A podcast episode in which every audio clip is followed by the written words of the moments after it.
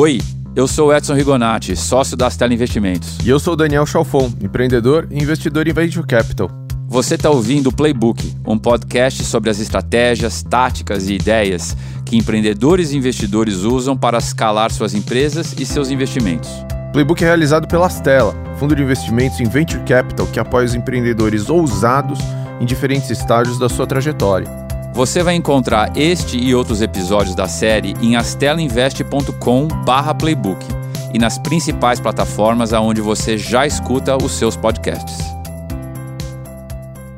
O convidado do programa de hoje é o Thiago Laffer. Ele toca o Family Office AJL Par. E a nossa conversa com ele é parte de uma série de entrevistas que a gente vai fazer com investidores em Venture Capital, explorando a visão deles sobre essa modalidade de investimentos e empreendedorismo no país. O Tiago começou a sua vida profissional como psicólogo, mas depois de alguns anos ele optou por se dedicar exclusivamente ao family office. Conta pra gente, Tiago, um pouco de como foi essa tua história e esse teu começo. Então vamos lá. Acho que assim, eu sempre trabalhei no, no family office. Eu tive alguns alguns momentos acadêmicos diferentes. Então eu fiz economia, eh, eu fiz cinema também, foi a primeira faculdade que eu fiz. E daí psicologia foi onde eu encaixei, comecei e fiz a minha formação até o final. Mas desde sempre eu estava envolvido no family office. E daí uma vez formado em psicologia, eu comecei a clinicar também. E daí foi quando nasceu meu primeiro filho que de fato assim eu travei a clínica. A ideia era uma pausa é, para ficar com, com, com o Tomás, meu primeiro filho que acabou se estendendo. Eu comecei a achar sarna para me coçar demais no family office. Eu falei, não, não vai dar para voltar para a clínica. No final, essa é um pouco a história. E Thiago, explica para quem está ouvindo a gente o que é um family office. É, boa pergunta. Family office é, sei lá, meio que nenhuma limitada ou uma SA. Enfim, em teoria, um, um family office tem três esferas diferentes. Então pensa num diagrama de Venn, né? Você tem a parte de serviços compartilhados, a parte de investimento e a parte de sucessão ou uh, projetos de sucessão e essas diversas intersecções. Então, em teoria, um family office é um espaço onde você trata essas três questões em família, em comitê e otimizando as estruturas para ter um, uh, um, um efeito de escala. Na prática, qualquer coisa, que nem uma limitada, que nem uma SA. Mas o objetivo primário é, é, é, cuidar do patrimônio de uma família, certo? Isso. Acho que uma boa descrição. Assim, acho que é o que é comum a qualquer family office e que é comum a qualquer empresa. Assim, enfim, é, é um pouco isso. E quando a gente fala de tomar conta de um patrimônio, a gente está falando basicamente de gestão de investimentos, correto? Correto. E daí isso também tem é, múltiplas acepções, né? O que quer dizer fazer a gestão dos investimentos. Tem várias maneiras de você fazer isso. E conta pra gente um pouco, é, quais são essas diferentes frentes que você tem que considerar quando você faz a gestão do patrimônio da família? Que tipos de ativos, aonde você investe, quais são as alternativas? Hum, vamos lá, acho que você tem todo o espectro de, de investimentos possíveis, né? Você pode, desde botar num CDB eh, que todo mundo coloca, ou enfim, botar na poupança, é, até você comprar. Você tá short vale com produto estruturado que você vai comprar um, uma empresa de VC e botar tudo no mesmo pacote e criar essa. Assim, é meio infindável as possibilidades de combinação. Acho que tem alguns critérios. Então, o primeiro critério seria a classe de ativos. Tradicionalmente você tem, sei lá, renda fixa, uh, equity, uh, real estate, uh, que são as grandes categorias. Uh, e daí dentro de equity você tem o private equity, o VC, por exemplo. Aí você tem a, a distinção de tempo, se você é um investidor para longo prazo ou para curto prazo. Você tem também uma distinção de liquidez. Você vai ver que assim, todas essas categorias elas estão linkadas uma na outra. Então, é difícil você ser um investidor a curto prazo em coisas ilíquidas, por exemplo. Claro. Né? Mas você pode muito bem assim, estar em produtos e líquidos e se conceber como investidor de longo prazo. Acho que o melhor exemplo é em public equity, quando você compra uma empresa, uh, não para especular, mas que você está acreditando daqui a 5, 6, 7 anos uh, numa visão da empresa. Então esse é um pouco assim o escopo que você tem para trabalhar uh, como investidor. Tiago, é, devem ter, sei lá, toneladas de oportunidades e gente te procurando, empresa te procurando todo santo dia. É, conta um pouquinho assim, primeiro, qual é a tua disciplina, assim, como você faz para para organizar esse fluxo de. Você está assumindo que eu sou disciplinado, né? a gente parte do princípio. é, vamos lá, não sei se aparece toneladas, depende da classe de ativo. Quer dizer, ninguém vem na minha porta bater, puta, tem uma oportunidade de 98 do, CD, do CDI aqui para te, te mostrar. Eventualmente todo, todo banker faz isso, né? Mas enfim. É, onde aparece mais, eu acho que seria coisa de VC. Porque você cria uma rede, você fala com pessoas, de repente você fica lá, minimamente conhecido, o pessoal pensa em, uh, numa oportunidade e fala, fala, você, fala né? com o Thiago, né? E devo aproveitar assim também fazer uma distinção que eu não fiz antes, quando a gente estava falando de quais são as frentes, né? Depende de como você se concebe também, se você é um alocador de recursos ou se você é um investidor direto. Então qual é a distinção, né? Quando você é um alocador de recursos, você está pensando nas classes uh, de investimento, nas classes de ativos, e você está trabalhando com a média desses ativos, né? Então assim, você está pensando o seguinte, na média, public equity uh, tem uma volatilidade maior do que tem, o, do que tem renda fixa, uh, tem um prêmio maior, enfim, e, e, você considera o momento, o tempo, indicadores e você enxerga se é interessante ou não fazer esse investimento. Você pode fazer isso na média, via um ETF ou com fundos uh, especializados. Quando você é um investidor direto, você pega, você tem uma opinião forte a respeito de uma empresa e você investe. Então, ninguém é bom por completo em todas as classes de ativos, né? Então, via de regra, um cara que é muito bom de, de public equity, não necessariamente um cara bom de renda fixa, por exemplo. Então, você escolhe a sua área de competência nessa história. E quando você escolhe a tua área de competência, o pessoal para de bater na tua porta com oportunidades de public equity, por exemplo, que acho que porque nem, tá nem, nem, existe, porque você está resolvido, você está ou com fundo ou você vira e fala, eu tô com o ETF. Daí tem coisa que você fala que não, isso me interessa mais, quero estar. Tá. E, e, depende muito do tempo, né? Então, agora que a bolsa estourou 80 uhum. e cacetada pontos, tem algum motivo especial para isso? Só para falar, a gente está gravando hoje, é dia 25 de janeiro de 2018. Como tudo na bolsa tem vários motivos e a gente não sabe nem um terço deles, então. Mas é, voltando para a tua gestão de diferentes alternativas, em, em, que momento da tua jornada você é, resolveu incluir venture capital nesse teu portfólio? Antes de entrar nessa, eu só queria falar assim, por que, que você investiria em fundos também, claro. né? Que fundos é uma maneira de você filtrar, né? Você escolhe um fundo por alguma razão específica, você acha que cabe dentro do teu portfólio, e chega uma oportunidade, que nem o Daniel me perguntou, você joga, manda pro fundo, fala, vai falar com o pessoal lá que eu não faço diretamente o, o investimento. Daí para responder assim como cheguei no, no venture capital, é, preciso pensar como isso aconteceu. Mas. Você é um cara que sempre gostou de tecnologia, né? Acho que desde que a gente se conhece, antes de você começar a investir em venture capital, você já tinha essa pegada de entender o que é esse mundo novo. Então vamos lá, acho que essa é uma, uma super pergunta essa, porque é o primeiro contato que eu tive de fato com as tecnologias novas, não venture capital especificamente, foi uma coisa que estava tendo um pessoal da Fundação Estudar, que era da Poli, que tinha feito um, um algoritmozinho para responder e-mails uh, automaticamente. No... Que ano foi isso? Não sei, cara, quatro anos atrás. Tá. Longínquos, quatro anos atrás. Longínquos, né? Nem sei se a tecnologia vale ainda. Mas enfim, e eles estavam pedindo assim, fizeram um fundraiser, porque eles foram convidados para ir para o Arizona para apresentar isso numa, numa coisa de, de AI. E daí, assim, eu gostei, eu vi o projeto e assinei um cheque para os meninos. E daí eu fui descobrir depois que era tipo o maior cheque que foi assinado para eles. e daí eles vieram pessoalmente agradecer e a gente ficou conversando. E assim, acho que a minha formação em psicologia também envolve muita coisa de linguística. Então a gente começou a pirar na ideia assim, como você responde e-mail, que modelo mental que você está usando, né?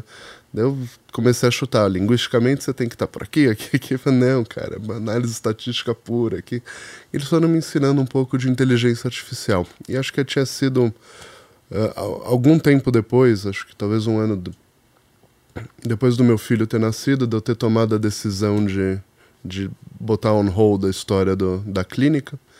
E daí foi assim meio paixão. Pô, quero ver essa história, quero entender melhor essa parada de tecnologia. E daí eu fui vendo, daí eu, eu mesmo criei um projeto, falei, pô, vou usar essa ideia de, de AI para resolver outras coisas, uma coisa de propriedade intelectual que eu estava bolando. E foi assim que eu tropecei no Edson também nessa história. É, que assim, é uma história. Eu devia ter conhecido o Edson há muito tempo atrás, porque o meu primo é, foi investidor do Edson, conversa muito com ele, etc. É, mas foi assim, por por curiosidade, tava voltando, eu encontrei, topei lá com, com o Edson, o Maurício, meu primo, e o Felipe Nobre. Estavam é, tendo uma reunião, sentei lá, comecei a conversar. E daí eu fui falando com o Edson, fui o Edson apresentando, pirando nas histórias, e falei, pô, precisamos tomar um café. Aí tomamos um café, contei do meu projeto, o Edson, como sempre fala, animal. Super legal o seu projeto. Tô até vendo a frase saindo da boca dele. Assim, animal. Animal. animal. animal. Dá uma balançadinha na cabeça. É, exatamente. É, um animal. e daí ele me deu um monte de coisa para ler, assim. Lê isso aqui e pensa bem para quem que você tá fazendo esse produto.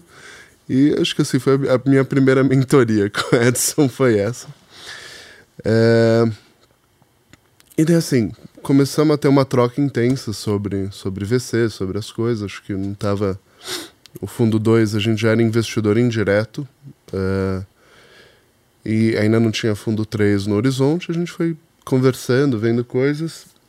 Nessas tantas ele falou: Olha, falei, tô indo para Orlando para um, um simpósio de tecnologia. Aí só falou: ah, fala com Fulano que tá lá, ele vendeu aqui uma empresa, foi morar lá. E, e, e tá vendo, assim, tá meio aposentado. Daí eu conversei com o fulano. E ele, claro, tinha uma, aberto uma, uma. Tava junto com uma, uma startup lá nos Estados Unidos. E ele falou: Posso te apresentar? Daí, Pode, claro. Ele veio para o Brasil, veio com o founder também. E, e daí eu vi, assim, eles fizeram uma apresentação mínima. É, eu adorei. Daí eu chamei o Edson: Vem comigo. Eu quero ter uma opinião embasada né, nessa história. Daí eu. Vieram o pessoal, eles apresentaram, cara, eu me apaixonei pelo produto. Falei, do caralho, é o que eu queria ter inventado como produto. Isso aí vai ser incrível, vai bombar, assim. E daí terminou a reunião, assim, eu não tinha, obviamente, dado nenhum commitment, e eu fui chamar o Edson e falei, o que, que você acha, Edson? O Edson respondeu, animal. Mas. Ma é, clássico, Edson. E daí, assim, ele falou: olha, o valuation tá muito off, tá muito para cima, isso aí. E falou assim: um, um mínimo. Você fala, ah, tudo bem, mas tem uma cláusula anti-diluição, isso aí vai bombar, isso aí vai ser incrível. Pode, né? Não tenho bola de cristal aqui para falar que não, mas deixa eu elencar uh, alguns problemas que eu estou enxergando. E elencou 10 problemas. E eu investi, né? Eu fui cabeça dura, investi nessa história e todos os 10 problemas aconteceram na ordem. Os 10? Os 10, na ordem que o Edson falou.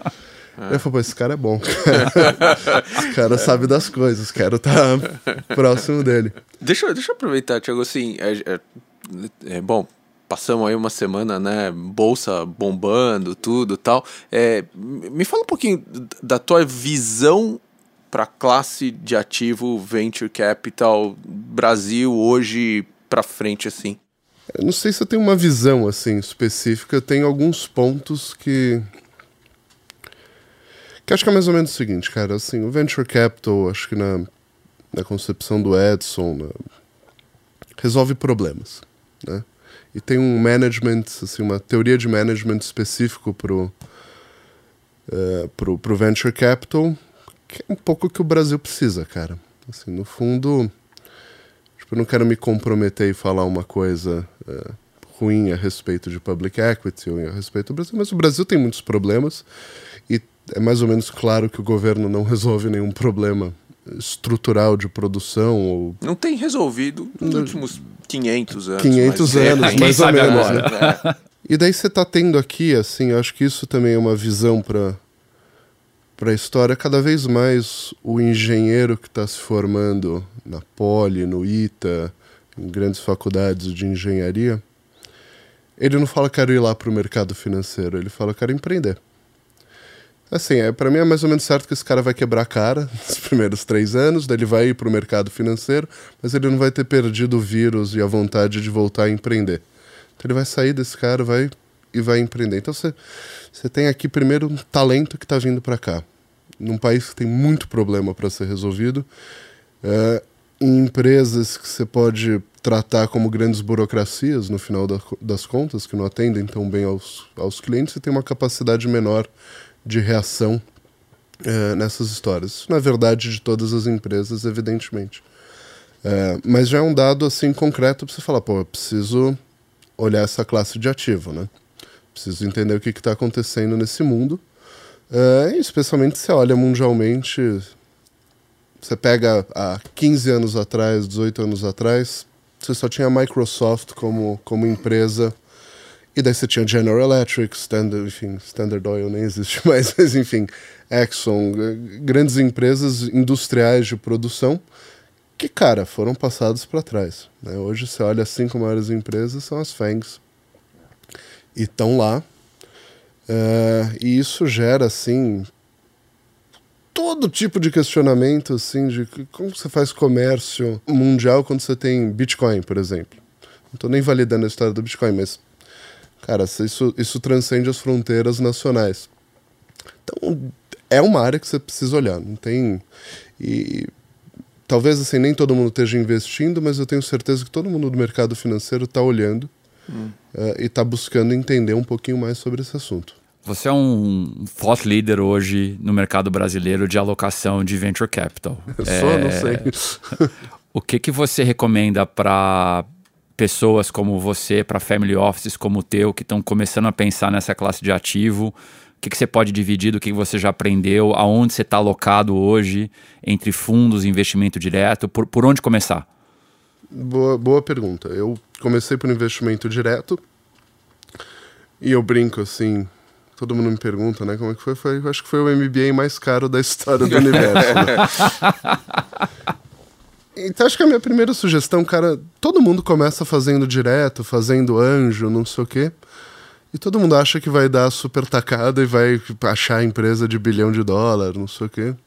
E toda conversa de empreendedor, o Lombardo que me perdoe aqui, que está perto da gente, é, é sempre sedutora, né? Você sempre acha que o cara tem. E você tem que se fazer essa pergunta: será eu tenho o skill de realmente entender se o que o cara está me apresentando é importante, é legal, é, é, é, rentável isso no futuro, né? Quais são os desafios que ele vai é, percorrer? E via de regra você fala são bichos muito diferentes. Então, um cara que é gestor de public equity ou entende de public equity não necessariamente vai entender de VC. Eu acho que tem muito tem muita diferença, muita diferença. Então, o meu conselho é ache, ache um fundo, ache algum mentor. Uh, foi um pouco que eu fiz depois de ter quebrado um pouco a cara com essa empresa que eu investi. Só for the record, a empresa ainda existe, a gente está pivotando. espero, que, espero que se pague o meu MBA no final das contas.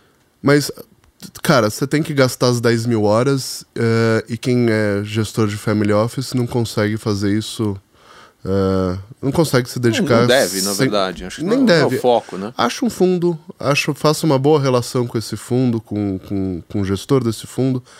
Leia bastante, tenta entender, conheça todos os empreendedores que você possa conhecer, não invista em nenhum, a não ser que é, esteja dentro de algum de alguma tese específica. É, diga muito não, é, e, e, tem esse aprendizado. Quando você se sentir mais à vontade de fazer alguma coisa direta, você faz. Então, a minha, a minha tese tem sido um pouco: eu quero estar com um fundo bom que nem a Stella. É, a Stella vai ter um filtro, um sarrafo lá em cima para escolher esses, esses empreendedores. Uh, e eu posso ter uma sorte de, num momento oportuno, uh, pegar uma, ter uma bela empresa que está lá dentro é, a Stella liderar uma rodada e eu ter a possibilidade de co-investir numa boa empresa. Daí acho que é aí que você, você acompanhou, você passou, fez essa. Você gastou esse, esse tempo entendendo essa empresa com alguém que está pensando ela. Uh, e daí é um ponto interessante você fazer esse co-investimento. Você dobra a aposta no uhum. final das contas. Você falou uma coisa agora. É falar muito não, né? Falar muito não, o não é mais difícil do que o sim, né? É, fala um pouco assim sobre sobre falar não, né? Como fala você não, fala não? Falar não é difícil pra cacete, cara. Acho que é a primeira coisa que todo mundo tem que saber. Tem gente que tem o dom, enfim, a habilidade de falar não com muita tranquilidade. Fala animal. é, o, é o hack. É o life hack. é, assim, eu tenho dificuldade em falar não. E foi uma habilidade aprendida. Porque assim, eu sou um, é, assim, eu tenho um fetiche por ideias criativas e por pessoas que podem, enfim, botar de pé essas ideias. E, e, meio que VC é isso, né? Eu tive uma ideia boa, criativa, fiz um research. Vamos botar essa ideia de pé. Pô, tem um tesão de falar, vamos, cara, vamos botar. É, a diferença, assim, daí entra a responsabilidade de um gestor de family office, que é olhar e falar, isso está dentro da, da tese da família em relação a essa, essa classe. Eu vou ter o buy-in da minha família em relação a isso. Né? Isso é uma coisa que eu descobri um pouco é, a duras penas, é que o pessoal é, se sente muito é muito conservador em relação a, a, venture capital e, e puramente por propaganda mal feita, né? Todo mundo olha e fala, não, isso é muito arriscado. E daí nem, nem passa dessa história, porque assim, é uma coisa que botaram na cabeça deles, não importa quanto você coloca. Então, eu tive realmente que, que aprender a dizer não, aprender a, a controlar o volume de dinheiro endereçado para essa história. E hoje eu sou mais mão de vaca e por isso falo muito mais não do que... Nas nossas interações, é, a gente aprende muito com você sobre modelos mentais e storytelling. É, conta pra gente um pouco o que, que é a tua formação como psicólogo e como cinematógrafo? Cineasta, cinéfilo. Cineasta. Acho que mais cinéfilo do que qualquer outra é, coisa. Te ajuda no teu dia a dia como investidor, não só de venture capital, mas no todo. Muito pouco. Não, brincadeira. Acho que assim, talvez da psicologia. Acho que assim, se uma coisa você aprende na psicologia, se você fez direito e aprendeu, e não importa a área que você está, você aprende a escutar. E daí você descobre que escutar é muito mais complexo do que você imaginava, né? É, e não é uma sessão só, né? Todo mundo acha que assim, eu vou é. escutar direito a pessoa e vou pegar. Não, cara, é um ongoing job a história de escutar. É, eu acho que do cinema, assim, a história, isso é, é legal, a parte de storytelling, que tem estado mais, assim, na minha cabeça hoje em dia, que é, é muito menos, assim, é vendida a história de storytelling como um modelo de você, enfim, contar uma história coerente para engajar o usuário ou para engajar uma, uma audiência para usar o teu produto, mas é mais que isso, eu acho que o storytelling, enfim, é um modelo mental de como você eh, como você interpreta a informação e também uma heurística, assim, que é que é muito válida para para você pensar para customer discovery no final das contas. Então você olha você descobre um problema. Se você começa a contar a história desse problema e como você vai resolver esse problema, isso aqui for completamente flat, você sabe que você não descobriu um problema interessante descobrir um probleminha, né? Uma história adjacente. Sim. Agora, quando tem um monte de obstáculos junto e você tem que gastar a cabeça, assim, pegar o, o, o, o quadrado das oposições, né, silogísticas, e falar, cara, eu preciso aqui é transcender a, a ideia do problema e reinventar toda essa história. Aí você descobriu um problema legal que você quer, que você quer resolver. Então, nesse sentido, o storytelling pode ser uma heurística. Você também tem um pouquinho te ajuda a ser uma lente para você focar numa persona específica, acho que ajuda com customer success. É, eu acho importante. Assim, então, acho que do cinema eu trouxe isso, da psicologia é, descobri que escutar é uma coisa mais difícil do que a gente imagina. Que legal. Legal. Bom, vamos lá, ping-pong, respostas curtas, perguntas diretas, para o pessoal te conhecer um pouquinho mais. Tiago, o que, que você está lendo? Mental Models. É, Tem algum livro que você gostaria de reler? Eu gostaria de voltar a ler ficção, sabe? Eu tenho lido muita coisa de negócio, eu sinto saudades de ler uma boa história de detetive. O Jaco Pastores, grande baixista, falava que não adiantava nada ficar lendo ou procurando uh, informação naquilo que você mesmo faz. Né? Então, ah, que ele queria escrever uma música, ele estava olhando para uma árvore, para alguma coisa, mas ele não estava preocupado em ouvir outra música, tal. Então, ficção tem a ver com isso. Quem te influenciou? Acho que assim várias é, pessoas me influenciaram. Uma que está na minha cabeça nesse momento que você perguntou é um professor meu de psicologia, o Franklin Franklin Goldgruber, que faleceu já faz um, um tempinho, mas que foi assim talvez minha grande influência, assim, um exemplo de pessoa ética, de, de honestidade intelectual que eu sinto falta, muita falta até hoje. Uma fonte de informação onde você se abastece assim diariamente. Puta, não sei. Eu não quero falar internet, né? Mas. Mas assim, fazer uma resposta. É o valor econômico. Ah, legal. É... O que, que você não abre mão? Se eu puder, de dormir bem.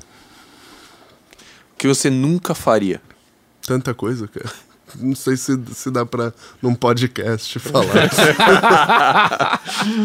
Nem sobre tortura. É, você falou um pouco, mas eu vou perguntar mais do quem te influenciou, assim, quem foi um mentor, assim, um cara que te... Olha, assim, pro, o Franklin certamente foi um mentor, assim, pra vida, assim, de valores muito importantes que até hoje eu que eu sigo, assim, que tem... Assim, quando ele faleceu, pediram para eu falar umas palavras, assim, no, no, no, no velório dele. E assim, o Franklin era judeu, assim, eu também venho de uma família judaica. E eu lembrei de uma frase muito forte, cara, de um rabino que é que assim, você não é obrigado a fazer, mas você também não é livre para desistir, né? Que é sobre a obra no mundo, né? Que é a ideia de melhoria no mundo. E daí, assim, eu, a coisa que me ocorreu quando eu estava no velório foi falar essa frase, falar o Franklin nunca desistiu, cara, que acho que é uma coisa incrível e, e assim, ele é um contrarian de primeira, assim, foi um contrarian de primeira. Ele era psicanalista que não era de nenhuma escola de psicanálise, que nenhuma aceitava ele, porque ele era meio maverick, assim. E foi aí que eu aprendi, assim, assim, o valor de você ter honestidade intelectual, apesar dos pesares, né? Apesar dele nunca ter pertencido uh, a nenhuma área. É... Mas eu diria que também envelheceu o Edson uma grande influência em mim. Legal. Conta pra gente, assim, um, um, um, life hack, assim, sabe? Alguma coisa que te ajuda a, a, a, ser melhor, a trabalhar melhor, a viver melhor. Aí eu tenho uma que eu adoro, cara, que, enfim, que é para trabalho. Que é toda vez que eu preciso tomar algum tipo de decisão ou ou eu preciso é, entrar numa reunião, alguma coisa que precise de uma interação, eu tenho um diarinho que eu escrevo tudo que eu que eu estou pensando no momento nessa história que ajuda a organizar o pensamento. Então tem um diáriozinho que vou fazer um investimento ou não. Daí eu não estou pensando, começo a escrever, que você vai estruturando o que você está pensando, você vai descobrindo as grandes áreas. E não é para você ter uma conclusão final, é só para você. Você retorna ele depois? Raramente. Assim, a, a função é simplesmente você registrar, organizar e você poder pensar novas perguntas a respeito do negócio. Bem estoico, né? Total. o, acho que essa aí já mata até a próxima pergunta que eu ia te fazer, mas sei lá. É uma ferramenta de trabalho tua que seja indispensável, assim, não sai de casa sem. Não vale falar o celular. é... Olha, uma coisa recente, o Kindle. Eu sempre fui um cara de leitura de papel, né? De ler livro em papel. Mas eu acho que assim, a maioria dos livros de negócios nenhum merece papel. Então, então eu ponho tudo no Kindle, é mais rápido, é mais fácil. Porque assim, verdade seja dita, é uma puta encheção de linguiça livro de negócio, né? Você pode resumir em 20 páginas todo o argumento e depois assim, é case, não sei o que, e daí o cara conta como ele revolucionou não sei o que lá fazendo isso. Então, no fundo, você quer capturar as ideias, o Kindle é maravilhoso para você fazer essa organização. Legal. E, bom, né, nessa tua trajetória, é, qual, qual foi o, um, uma, uma dica, né, um, um, um, aprendizado assim que você teve uh, de alguém e, e, que mais te influenciou, assim, que você né, mais te acompanha todos os dias? Eu acho. Isso é verdade para investir. Acho que posso falar duas? Vamos lá. Eu vou tá burlar um Você pouco. Você tá negociando. Tô negociando aqui. Ah, judeu. eu também sou. Mas. É, depois eu vou contar uma piadinha. mas enfim. O, é uma frase que o meu avô dizia, eu não conheci meu avô, mas que eu acho absolutamente pertinente para investimentos. Que é. Escute todo mundo, mas não dê ouvido a ninguém. Ou seja, pegue todas as, as informações, mas não confie em nenhuma delas. A tarefa de fazer isso é sua e não de outra pessoa. É, e, e eu diria também o seguinte, cara, que enfim, acho que eu, eu, era muito mais de public equity, daí eu virei essa chave para VC. No public equity, assim, acho que a frase. Então, pessoas. Acho que pessoas é uma coisa que eu descobri que são absolutamente vital. Isso é super paradoxal um psicólogo falar isso, mas é, no mundo de, de public equity, você olha a frase clássica do Warren Buffett, é, que fala o seguinte: eu quero um negócio tão bom que até um chimpanzé consiga tocar o negócio. No mundo de VC, cara, assim, eu preciso do. É o, é o inverso. Eu quero uma pessoa tão boa que pode pegar um negócio merda e fazer alguma coisa dele. Então, assim, as pessoas são o intangível que tangibiliza todas as coisas, todos os ativos. E, está longe de ser fácil você conseguir ter uma leitura delas. É, não é fácil, mas é super importante. Incrível. Bom, Thiago, a gente gostaria de agradecer teu tempo, é, dividir esses aprendizados com todo mundo. Animal. Animal. Animal. Você ouviu o Playbook, um podcast sobre as estratégias, táticas e ideias que empreendedores e investidores usam para escalar suas empresas e seus investimentos. Ouça esse e outros episódios acessando astelinvest.com/playbook ou na sua plataforma de podcasts preferida. Obrigado pela sua audiência e até a próxima.